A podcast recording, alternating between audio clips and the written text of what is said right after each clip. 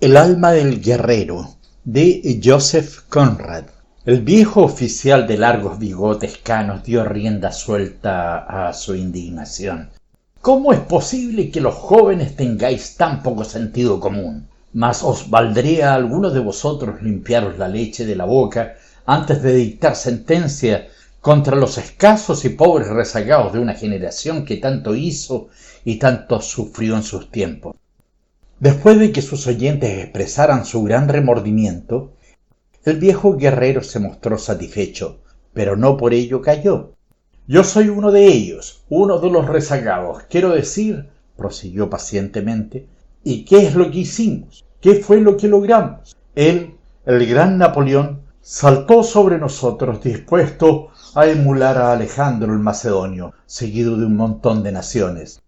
Nosotros opusimos a la impetuosidad francesa los espacios desiertos y luego presentamos una batalla interminable, de modo que al final sus tropas acabaron dormidas en sus posiciones, acostadas sobre montones de cadáveres de sus propios compañeros.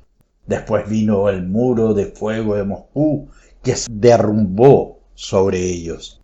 Entonces empezó la larga desbandada del gran ejército yo lo he visto avanzar en tropel, como una fatal estampida de demacrados y espectrales picadores, a lo largo del más profundo y helado de los círculos del infierno de Dante, que iba abriéndose incesantemente ante sus desesperadas miradas, para poder salir de Rusia a través de una helada capaz de partir piedra, los que lograron escapar debían de tener el alma clavada al cuerpo con remachas dobles, pero decir que si uno solo logró huir fue por culpa nuestra no es más que simple ignorancia. Vaya que sí, nuestros propios soldados padecieron hasta el límite de sus fuerzas, de sus fuerzas de rusos. Claro que nuestro ánimo no estaba abatido, y por otro lado luchábamos por una causa justa, una causa sagrada. Pero eso no bastaba para templar el viento que soplaba sobre los hombres y los caballos. La carne es débil, para bien o para mal. La humanidad tiene que pagar el precio. Vaya que sí. En la misma batalla por la conquista de la aldea de que os estaba hablando, luchábamos tanto por la victoria como por encontrar refugio en sus viejas casas. Y lo mismo los franceses. No luchábamos por la gloria ni por estrategia. Los franceses sabían que tendrían que retirarse antes del amanecer, y nosotros sabíamos que acabarían yéndose. Desde el punto de vista de la guerra no había nada por lo que luchar, pero las tropas de las dos infanterías pelearon entre las casas como gatos salvajes, o como héroes si lo preferís. Cualquiera entraba así en calor, mientras las tropas de apoyo se congelaban a la intemperie bajo un tempestuoso viento del norte que a una terrible velocidad arrastraba por tierra la nieve y por el cielo grandes masas de nubes. El aire mismo estaba indescriptiblemente sombrío en contraste con la blanca tierra. En mi vida he visto lo creado con un aspecto tan siniestro como aquel día. Nosotros, la caballería, no éramos más que un puñado. Apenas si podíamos hacer otra cosa que volver las espaldas al viento y recibir alguna bala perdida de la artillería francesa. Convendría quizás que os dijera que eran los últimos cañones que les quedaban y que esa fue la última vez que los colocaron en posición. Aquella batería no salió nunca de allí. A la mañana siguiente encontramos los cañones abandonados, pero esa tarde mantenían un fuego infernal contra nuestra columna de ataque. El furioso viento se llevaba el humo e incluso el ruido, pero podíamos ver el constante llamear de las lenguas de fuego a lo largo del frente francés. Luego, una veloz ráfaga de nieve lo ocultaba todo, excepto los destellos de color rojo oscuro en medio del blanco remolino. Durante los intervalos en los que cesaba el fuego, dominábamos toda la llanura que se extendía a la derecha por la que veíamos avanzar interminablemente una sombría columna. La gran desbandada del gran ejército reptaba ininterrumpidamente, mientras a nuestra izquierda la lucha continuaba con gran estrépito y furia. El cruel torbellino de nieve barría aquel escenario de muerte y desolación, y luego el viento mainó con la misma brusquedad con que se había levantado por la mañana. Al cabo de un tiempo recibimos órdenes de cargar contra la columna en retirada.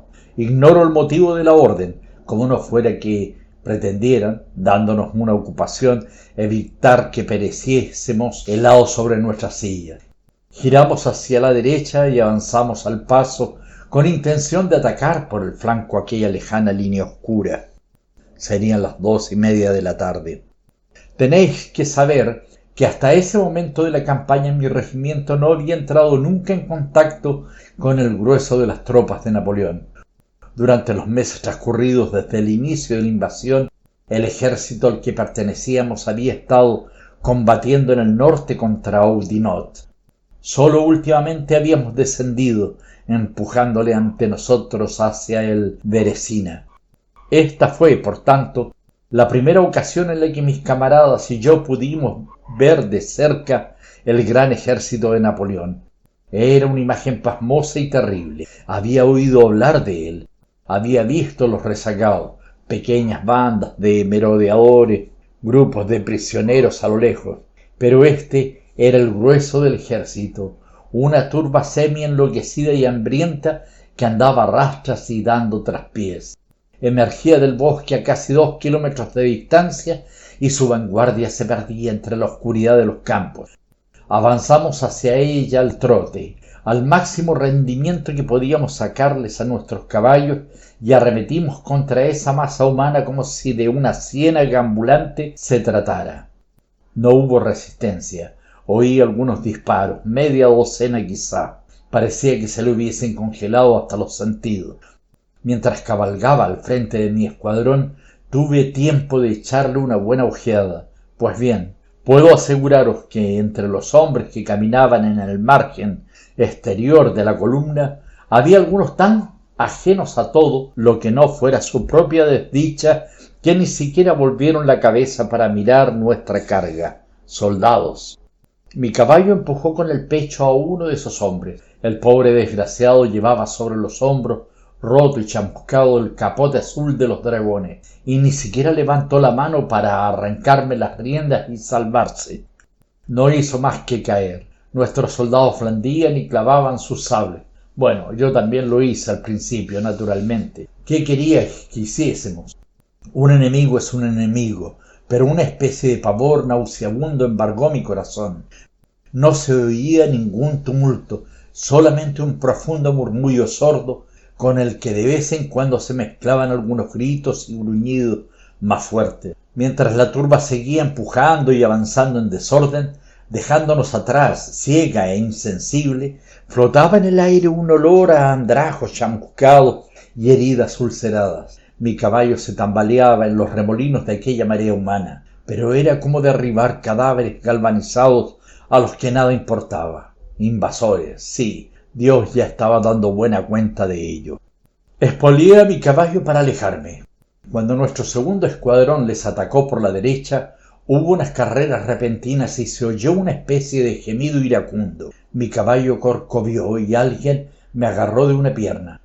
Como no tenía intención de permitir que me derribasen de la silla, di sin mirar un revés con el sable. Oí un grito y bruscamente mi pierna quedó libre. Justo entonces descubrí al alférez de mi escuadrón que se encontraba no muy lejos de mí. Se llamaba Tomasov. Aquella multitud de cadáveres resucitados de ojos vidriosos hervía alrededor de su caballo como un montón de ciegos, aullando enloquecidamente. Él permanecía sentado muy erguido en su silla, sin mirarles y manteniendo envainado su sable a propósito. Este Tomasov, bueno, llevaba barba. Todos llevábamos barba entonces, naturalmente, por las circunstancias y por la falta de tiempo libre y también de navajas.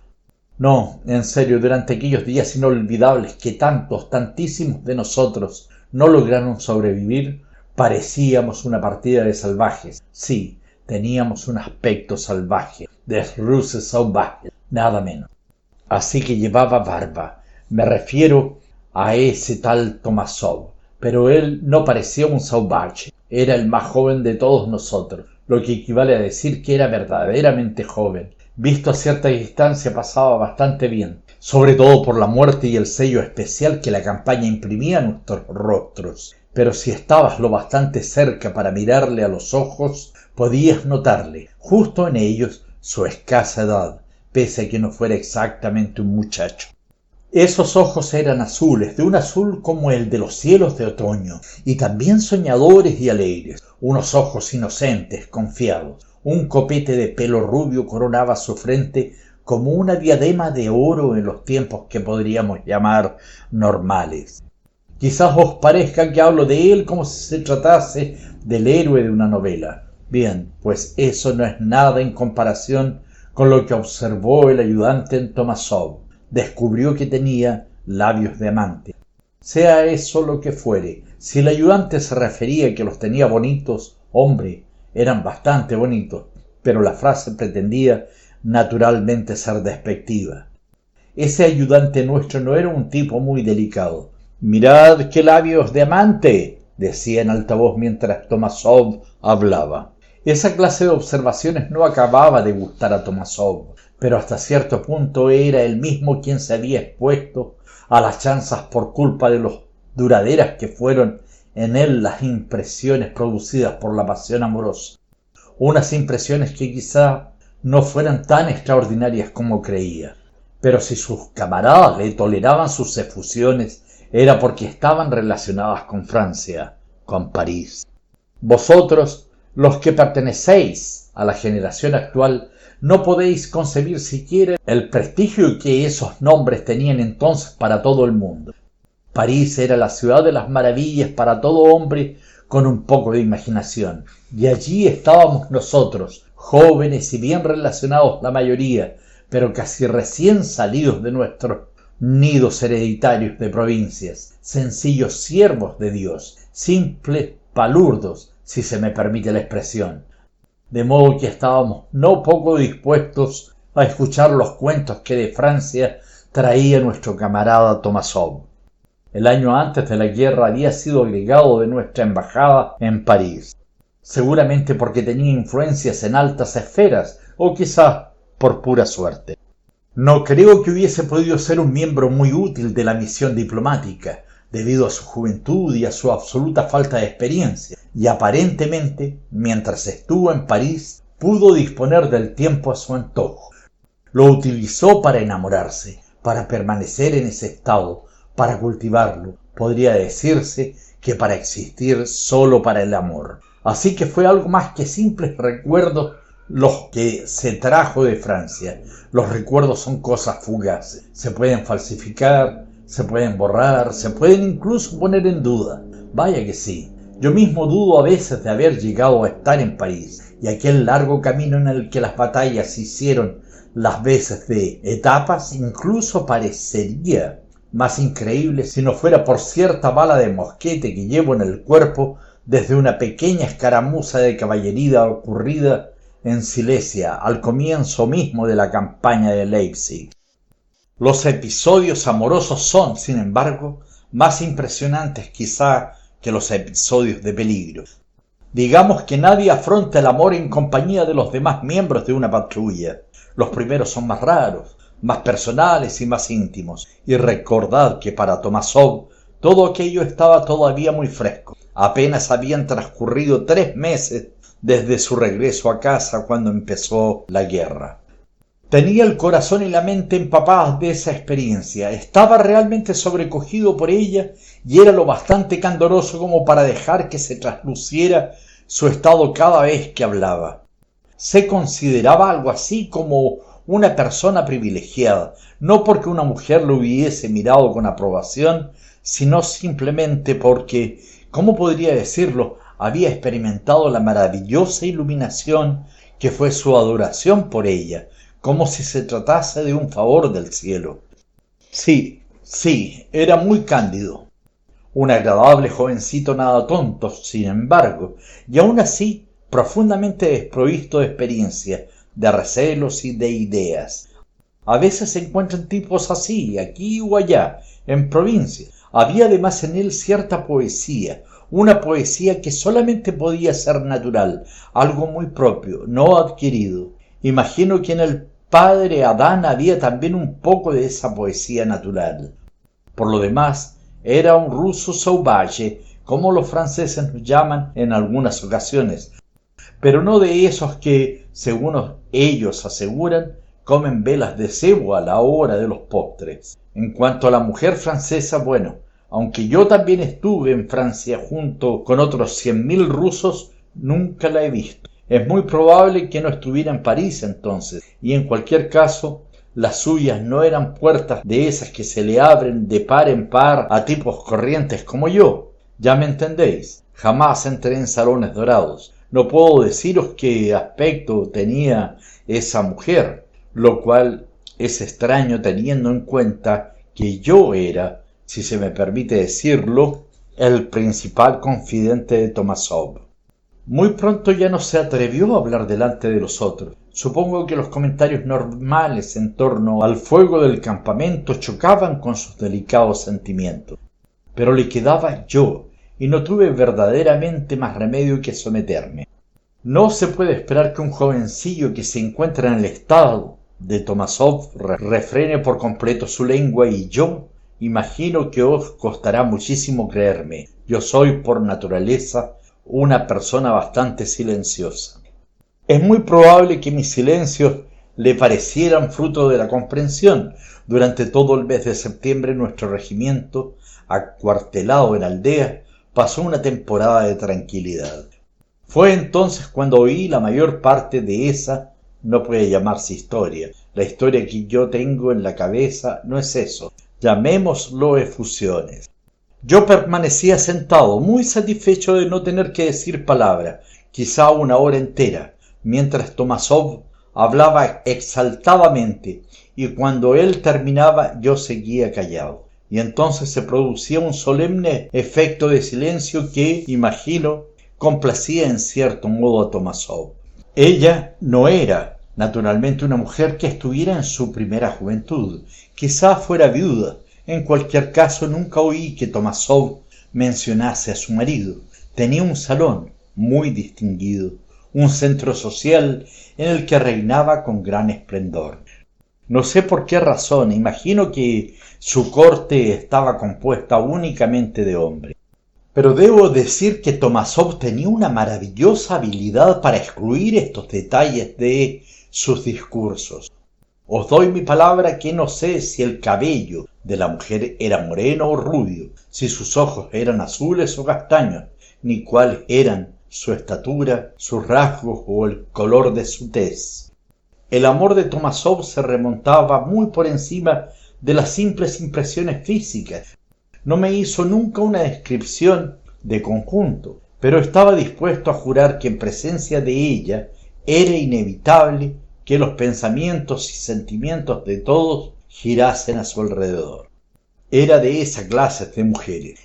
En su salón discurrían maravillosas conversaciones sobre toda clase de temas, pero a través de todas ellas fluía muda, como una melodía misteriosa, la afirmación, el poder, la tiranía de su absoluta belleza. Así que, al parecer, aquella mujer era hermosa era capaz de alejar a todos esos conversadores de sus intereses cotidianos e incluso de sus vanidades.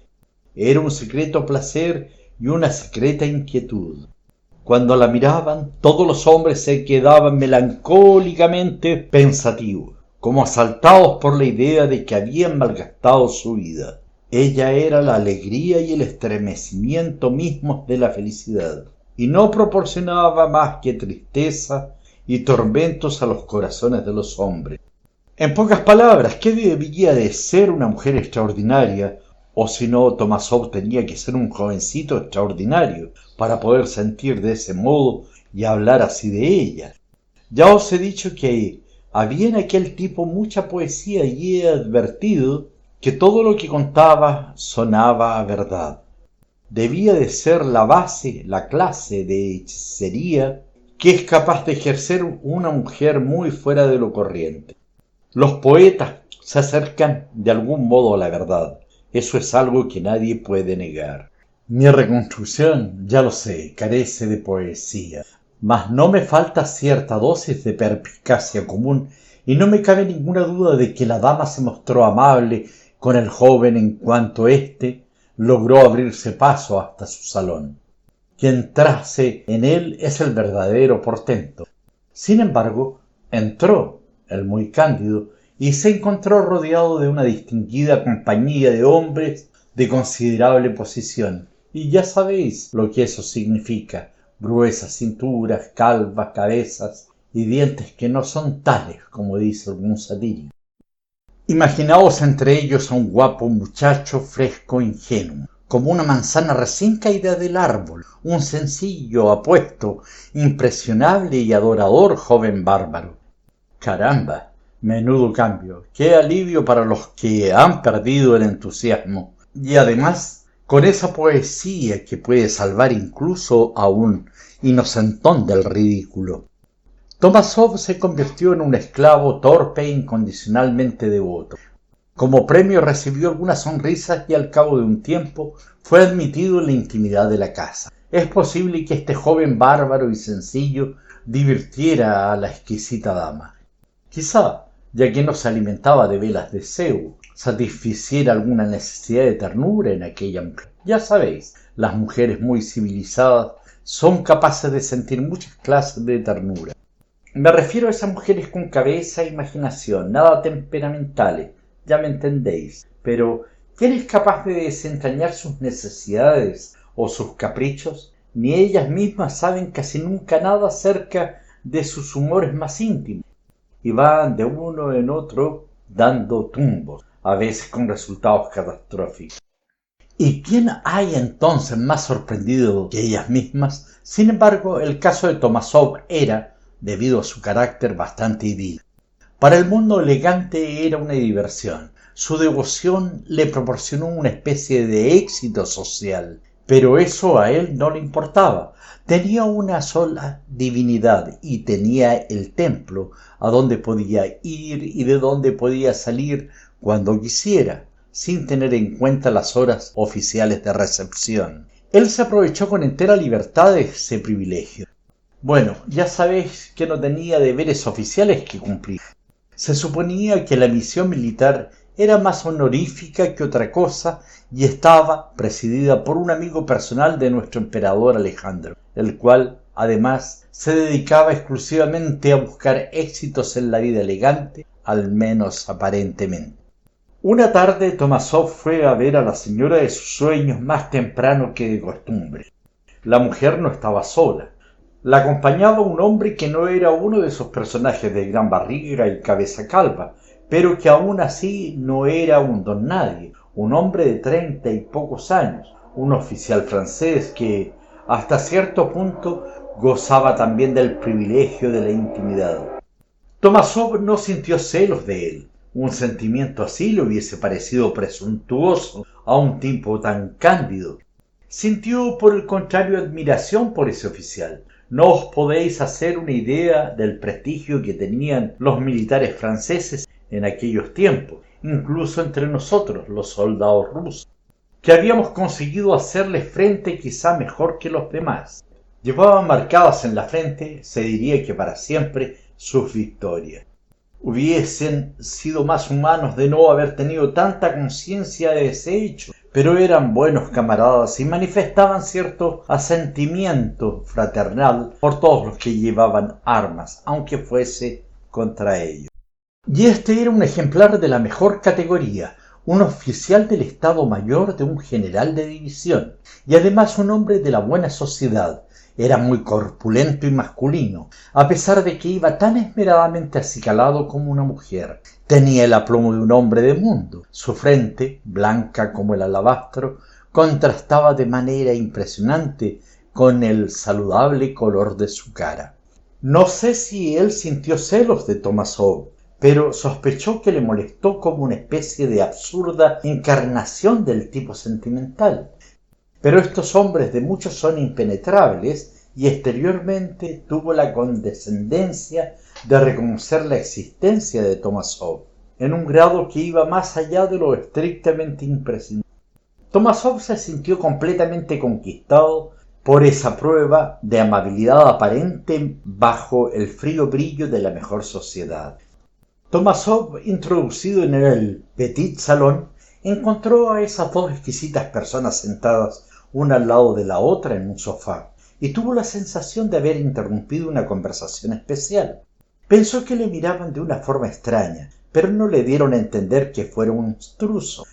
Al cabo de un rato la dama le dijo al oficial se llamaba de Castle. Me gustaría que os tomaseis la molestia de confirmar la veracidad de ese rumor. Es mucho más que un simple rumor, observó el oficial, pero se levantó dócilmente y se fue. La dama se volvió a Tomasov y dijo Podéis quedaros conmigo. Esa orden expresa hizo que él experimentara la felicidad suprema, aunque de hecho no tuviera la menor intención de irse. Ella le dirigió una de aquellas amables miradas que hacían que algún rincón del pecho de Tomasov ardiera y se ensanchara. Era una sensación deliciosa, aunque de vez en cuando le dejara sin aliento. Bebió en éxtasis el sonido de la tranquila y seductora conversación de la dama, llena de alegría inocente y quietud espiritual. Le pareció que su pasión se encendía y le envolvía de pies a cabeza en ardientes llamas azules, y que el alma de ella reposaba en el centro como una gran rosa blanca. Bueno, esto basta, me dijo muchas cosas semejantes, pero esta es la que recuerdo. Él se acordaba de todo porque esos fueron sus últimos momentos con aquella mujer. Estaba viéndola por última vez, aunque él no lo supiese entonces. M. de Castel, al regresar, malogró la atmósfera encantada que Tomasov había estado absorbiendo hasta el punto de perder toda conciencia del mundo exterior. Tomasov no pudo impedir que le sorprendiera la distinción de los movimientos del oficial, la naturalidad de sus modales, su superioridad con respecto a todos los demás hombres que él conocía, y eso le hizo sufrir. Se le ocurrió que aquellos dos brillantes seres sentados en el sofá estaban hechos el uno para el otro. De Castel, que se había sentado al lado de la dama, le murmuró discretamente No hay la menor duda de que es cierto. Luego volvieron los dos sus ojos a Tomasov. Él despertó totalmente de su ensueño y se sintió abrumado por la timidez. Permaneció sentado sonriéndoles ligeramente. Sin apartar los ojos del azarado Tomasov, la dama dijo con una gravedad soñadora, completamente desacostumbrada en ella. Me gustaría comprobar que vuestra generosidad puede ser absoluta, impecable. El amor supremo debería ser origen de todas las perfecciones. Tomasov, admirado, abrió los ojos de par en par al oírlo, como si de los labios de la dama hubiesen brotado auténticas perlas. Pero aquel sentimiento no había sido expresado pensando en el primitivo joven ruso, sino en el exquisitamente maduro hombre de mundo. Tomasov no pudo ver el efecto que producía porque el oficial francés bajó la cabeza y se quedó sentado contemplando sus botas admirablemente lustrosas. La dama susurró comprensiva. ¿Tenéis escrúpulos? De Castel, sin levantar la vista, murmuró. Podría convertirse en una magnífica cuestión de honor. Eso es muy artificial, sin duda. Yo estoy a favor de los sentimientos naturales. No creo en otra cosa. Pero quizá vuestra conciencia. En absoluto, la interrumpió él. No tengo una conciencia infantil. El destino de esas personas no tiene importancia militar para nosotros. ¿Qué puede importar? La fortuna de Francia es invencible. Bien, entonces, dijo ella significativamente y se levantó del sofá. El oficial francés se levantó también. Tomasov se apresuró a imitar su ejemplo. Sufría por culpa del estado de absoluta oscuridad mental en que se encontraba. Mientras alzaba la blanca mano de la dama hasta sus labios, oyó decir al oficial francés con gran intensidad Si tiene alma de guerrero, en aquel tiempo, sabéis, la gente hablaba realmente así, si tiene alma de guerrero debería caer a vuestros pies llenos de gratitud. Tomasov se sintió sumido en una oscuridad más densa e incluso que antes. Salió de la habitación y de la casa detrás del oficial francés, pues le daba la sensación que era eso lo que se esperaba de él. Anochecía, Hacía muy mal tiempo y la calle estaba completamente desierta. El francés retrasó extrañamente su partida y también Tomasov, sin impaciencia, se quedó. Nunca tenía prisa por irse de la casa donde ella vivía y además le había ocurrido una cosa maravillosa. La mano que había levantado reverentemente por la punta de los dedos había recibido un favor secreto. Estaba casi asustado. El mundo se había tambaleado y todavía no había vuelto a estabilizarse. De Castel se detuvo de pronto en la esquina de la tranquila calle.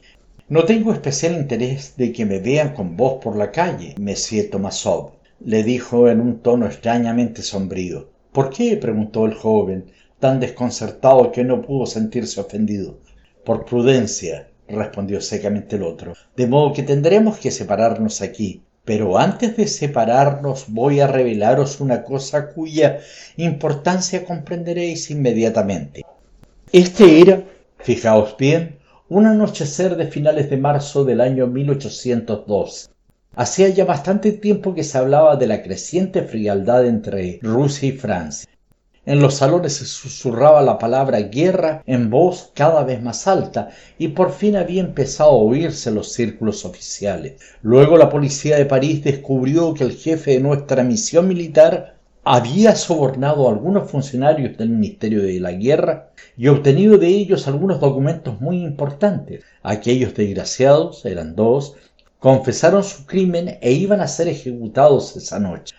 Al día siguiente toda la ciudad hablaría del asunto, pero lo peor era que el emperador Napoleón estaba furiosamente indignado por el descubrimiento y había decidido que el embajador ruso sería detenido. Esto fue lo que le reveló de Castel y aunque le había hablado en voz baja, Tomasov quedó aturdido como por un gran estruendo. Detenido, murmuró desolado. Sí, y será prisionero de Estado con todos los que han venido aquí con él. El oficial francés cogió a Tomasov por el brazo, por encima del codo, y se lo apretó con mucha fuerza. Y quedará retenido en Francia, repitió en el mismo oído de Tomasov, y luego soltándole dio un paso atrás y permaneció en silencio. Y sois vos, vos, quien me lo cuenta, exclamó Tomasov, experimentando una gratitud tan extraordinaria como la admiración que sentía por la generosidad de su futuro enemigo. ¿Acaso un hermano hubiese podido hacer más por él? Trató de estrechar la mano del oficial francés, pero éste permaneció envuelto en su capa. Es posible que la oscuridad le hubiese impedido ver la intención de Tomasov. El francés dio otro paso atrás y con la voz serena del hombre de mundo, como si estuviese hablando en una mesa de juego o algo parecido, dijo a Tomasov que si tenía intención de aprovechar la advertencia, los momentos eran preciosos. Desde luego que lo son, convino el atemorizado Tomasov. Adiós. Entonces, no tengo palabras para agradeceros vuestra generosidad, pero si alguna vez tuviese una oportunidad, os lo juro, podéis hacer con mi vida. Pero el francés se retiró, ya se había desvanecido en la oscura calle solitaria. Tomasov estaba solo y a partir de entonces ya no perdió ni uno solo de los preciosos minutos de aquella noche. Ved cómo pasan a la historia los simples rumores y las conversaciones ociosas.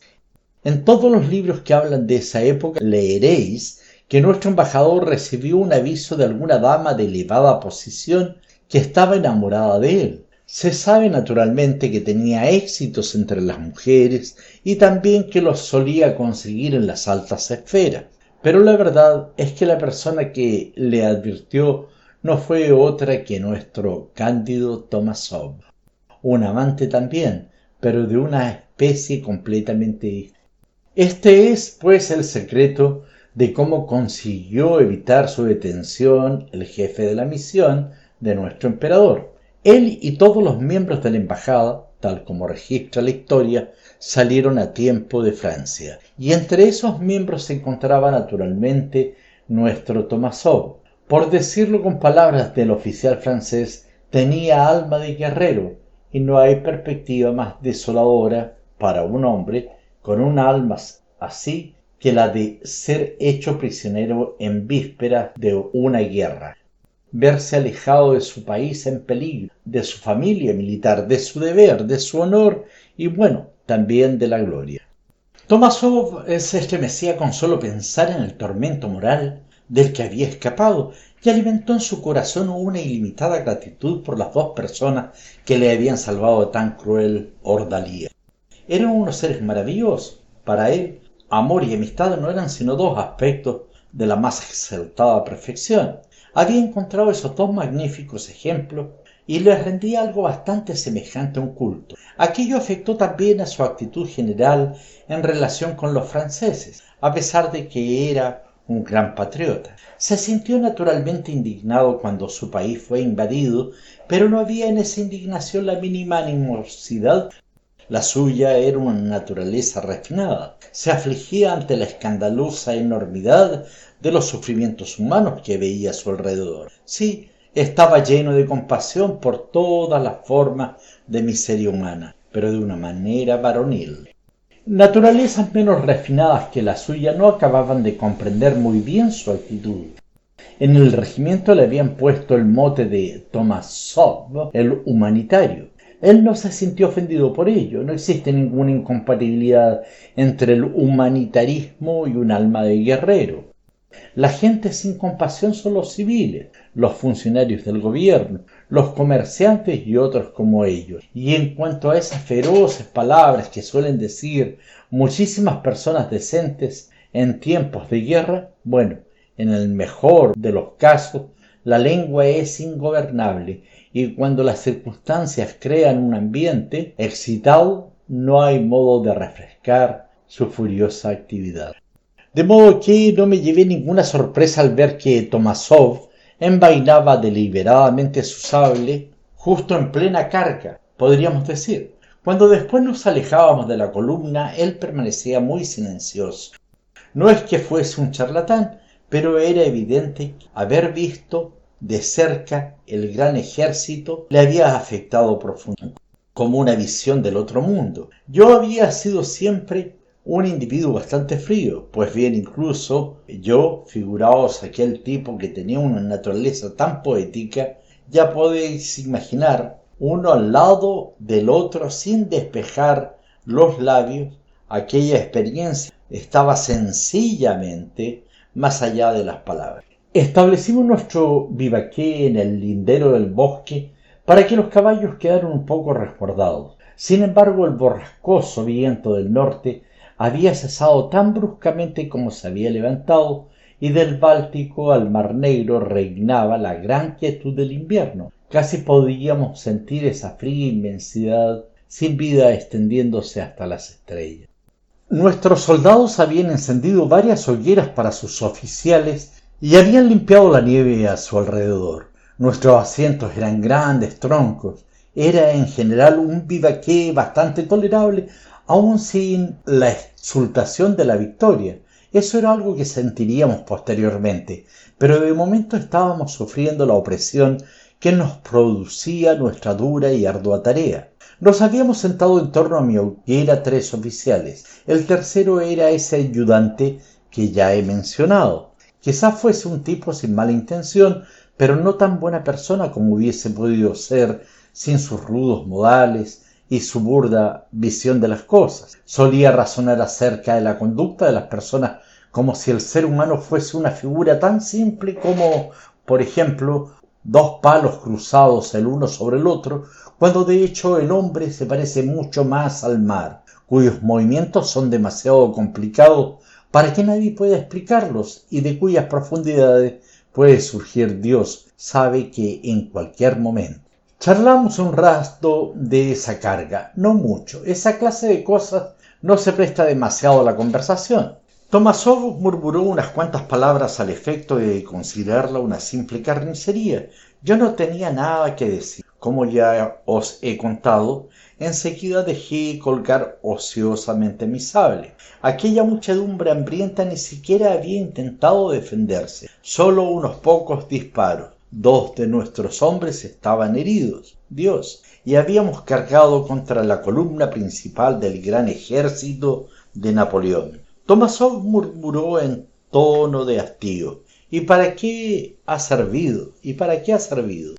Como yo no tenía ganas de discutir, me limité a decir entre dientes, hombre. Pero el ayudante intervino de forma desagradable, pues ha servido para calentar un poco a nuestras tropas, a mí me ha hecho entrar en calor y eso me parece una razón suficiente.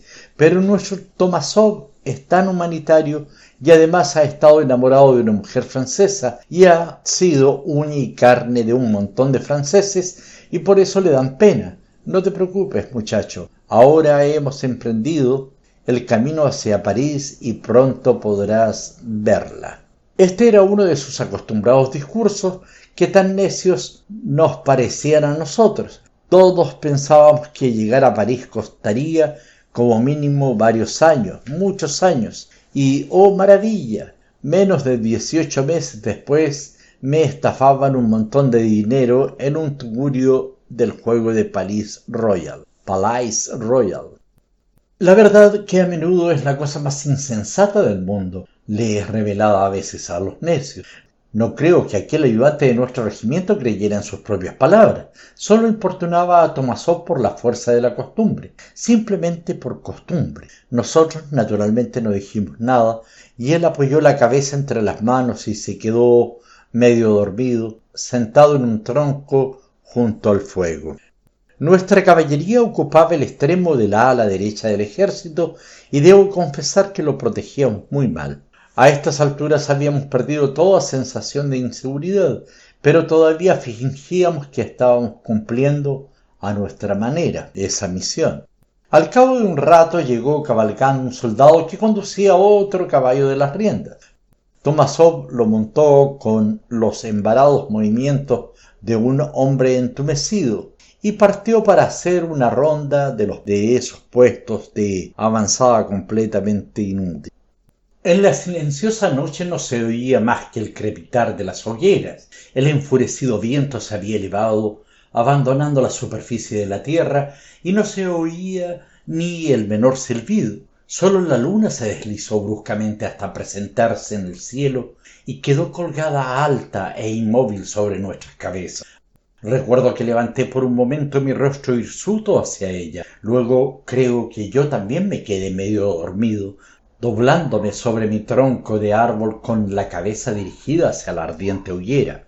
Ya sabéis lo inconstante que es esa clase de sueño. Caes repentinamente en un abismo y al instante siguiente regresas a un mundo que te parece demasiado profundo para que llegue a él ningún sonido como no sean las trompetas del juicio final, y después vuelves a caer en el sueño. Es como si tu misma alma se deslizara por un negro pozo sin fondo, y luego vuelves a sentirte sobresaltadamente despierto. En esas ocasiones no somos más que un juguete del sueño cruel. Vivimos atormentados tanto en unos momentos como en los otros. Sin embargo, cuando se acercó mi asistente repitiendo sin cesar ¿Desea cenar su señoría? ¿Desea cenar su señoría? conseguí agarrar firmemente esa conciencia abismal que había logrado recobrar. El asistente estaba ofreciéndome una tiznada marmita que contenía un poco de grano hervido en agua con una pizca de sal. En la misma marmita había una cuchara de madera. En esta época ese era el único rancho que nos daban de forma regular. Comida de gallinas, el cielo la confunda. Pero el soldado ruso es maravilloso. Bien, mi asistente esperó a que terminara mi festín y luego se fue con la marmita vacía. Se me había pasado el sueño, de hecho me había despertado tanto que tenía una exagerada conciencia mental de todo lo que existía más allá de lo que me rodeaba. La humanidad solo experimenta cosas así en momentos excepcionales, afortunadamente. Tuve la íntima sensación de la Tierra envuelta en toda su enorme extensión por una capa de nieve de la que no asomaban más que unos troncos delgados como tallos, con un verdor fúnebre en las copas, y en medio de esta visión de luto generalizado me pareció oír los lamentos de la humanidad entera que caía para morir en medio de una naturaleza sin vida. Ellos eran franceses, nosotros no le odiábamos, ellos no nos odiaban, habíamos existido muy alejados los unos de los otros y de repente ellos se habían alzado en armas, arremetiendo contra nosotros sin temor de Dios, arrastrando consigo a otras naciones, y todo para perecer juntos en una larga, larguísima estela de cadáveres congelados. Tuve una visión real de esa estela. Una patética multitud de pequeños túmulos oscuros que se extendía bajo la luz de la luna en medio de una atmósfera transparente, tranquila y despiadada, algo así como una paz horrible. Pero, ¿qué otra paz podía haber para ellos? ¿Qué otra cosa merecían? No sé, porque extraña asociación de emociones me vino a la cabeza la idea de que la Tierra era un planeta pagano y que no era una morada adecuada para las virtudes cristianas. Posiblemente os sorprenda que recuerde también todo esto, que es una pasajera emoción o un pensamiento que no ha llegado a formarse completamente para permanecer presente a lo largo de tantos años en la cambiante e intrascendente vida de un hombre? Pero lo que fijó la emoción de esa noche en mi recuerdo, de tal modo que hasta sus más leves sombras siguen siendo indelebles, fue un acontecimiento extrañamente definitivo, un acontecimiento que difícilmente podría olvidar nadie en toda su vida como vosotros mismos comprobaréis. No creo que hubiesen pasado mucho más de cinco minutos sumidos en esos pensamientos cuando hubo algo que me indujo a volver la cabeza y mirar atrás. Dudo que fuese un ruido, la nieve amortiguaba todos los sonidos, pero algo tuvo que ser, cierta clase de señal que llegó a mi conciencia, Fuera como fuese, volví la cabeza y el acontecimiento estaba acercándoseme sin que yo lo supiera ni tuviese la menor premonición. Todo lo que vi a lo lejos fueron dos figuras que se acercaban a la luz de la luna. Una de ellas era nuestro Tomasón, la oscura masa que había detrás de él y que cruzaba mi campo de visión eran los caballos que su asistente se estaba llevando. Tomasov tenía un aspecto muy familiar, con sus botas altas, una figura alta terminada, era una capucha puntiaguda, pero a su lado avanzaba otra figura. Al principio no confié en mis sentidos. Era asombroso. Llevaba en la cabeza un brillante casco coronado por una cimera e iba embosado en una capa blanca. La capa no era tan blanca como la nieve. No hay nada que lo sea era de un blanco que recordaba más bien al de la niebla y tenía un aspecto que era a la vez marcial y fantasmal en un grado extraordinario. Era como si Tomasov hubiese capturado al mismísimo dios de la guerra. Inmediatamente pude ver que llevaba aquella resplandeciente visión cogida del brazo. Luego vi que la estaba sosteniendo. Mientras yo seguía mirando y mirando, ellos siguieron arrastrándose, porque andaban verdaderamente rastras y por fin se arrastraron hasta la luz de nuestra hoguera y dejaron atrás el tronco en el que yo estaba apoyado. El resplandor rieló en el casco, estaba extremadamente abollado y sobre el rostro congelado y plagado de heridas inflamadas caían despeinados mechones de pelo mugriento. No era el dios de la guerra, sino un oficial francés. Su amplia capa de coracero blanco estaba rasgada y salpicada de agujeros chamuscados. Llevaba los pies envueltos en viejas pieles de cordero entre las que asomaban los restos de unas botas. Parecían monstruosas y el oficial tropezaba con ellas, sostenido por Tomasov, que finalmente le depositó con sumo cuidado sobre el tronco en el que yo estaba. Mi asombro no conocía límites. Has traído un prisionero, le dije a Tomasov, como si no pudiese dar crédito a mis ojos. Debéis tener en cuenta que, a no ser que se rindieran en gran número, no hacíamos prisioneros, de que nos hubiese servido. Nuestros cosacos mataban a los rezagados o les abandonaban a su suerte, según les venía en gana. En realidad, fuera como fuese, todos acababan de uno u otro modo igual. Tomasov se volvió hacia mí con el semblante profundamente turbado. Surgió de golpe no sé de dónde. Justo cuando yo me iba del puesto, dijo, creo que lo hizo a propósito, porque avanzó ciegamente hacia mi caballo, me cogió la pierna y naturalmente ninguno de los nuestros se atrevió a tocarle. Se ha librado por muy poco, le dije. Él no se dio cuenta, dijo Tomasov, más turbado incluso que antes. Siguió pegado a mí, agarrándose al estribo.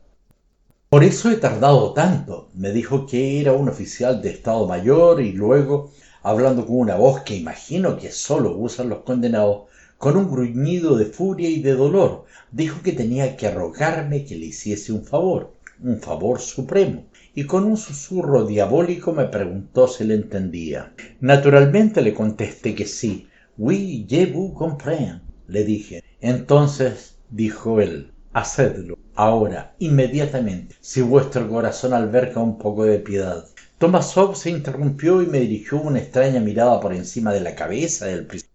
¿Qué quería? le dije. Eso es lo que le pregunté, respondió Tomasov con un tono aturdido y me dijo que quería que le hiciese el favor de volarle los sesos, como un soldado que hace un favor a otro soldado, dijo, como hombre sensible, como hombre humanitario. El prisionero permanecía sentado entre nosotros dos, con su rostro de momia horriblemente acuchillada, como un marcial espantapájaros, como un grotesco horror de andrajos y suciedad, con unos ojos espantosamente vivos, llenos de vitalidad, llenos de un fuego inextinguible, en un cuerpo horriblemente afligido, como un esqueleto en el festín de la gloria. Y de repente aquellos ojos suyos brillantes e inextinguibles se fijaron en Tomasov. El pobre hombre, devolvió fascinado la cadavérica mirada de aquel alma en pena que todavía anidaba en lo que apenas si era la cáscara de un hombre. El prisionero le preguntó en francés Os reconozco, ¿sabéis? Vos sois su jovencito ruso. Os mostrasteis muy agradecido. Os ruego que paguéis vuestra deuda. Pagadla, os lo pido, con un disparo liberador. Sois un hombre de honor. No tengo ni siquiera un sable roto. Todo mi ser se espanta ante mi propia degradación. Vos sabéis quién soy. Tomasov no dijo nada. ¿Acaso no tenéis alma de guerrero? preguntó el francés en un susurro iracundo, pero también con algo semejante a una intención burlona. No lo sé, dijo el pobre Tomás. Qué mirada de desprecio le lanzó el espantapájaro con sus ojos inextinguibles. Parecía que lo único que le mantenía con vida era la fuerza de su enfurecida e impotente desesperación. De repente dio una boqueada y cayó hacia adelante mientras el dolor de los calambres en todos sus miembros le hacía retorcerse. Es un efecto bastante corriente del calor de una hoguera de campamento. Parecía que le estuviesen aplicando algún horrible tormento. Pero al principio trató de luchar contra el dolor. Cuando nos inclinamos hacia él para impedir que rodara hasta el fuego, solo dejó oír unos leves gemidos y murmuró varias veces Tuez-moi, tuez-moi, hasta que derrotado por el dolor empezó a lanzar gritos e intervalos, como si cada uno de ellos se abriese paso como un estallido por entre sus apretados labios. El ayudante despertó al otro lado de la hoguera y se puso a soltar horribles juramentos, quejándose del brutal alboroto que armaba el ¿Qué pasa? Nuevas muestras del infernal humanitarismo de Tomasov, supongo. ¿Por qué no le mandáis al diablo? Echadle a la nieve.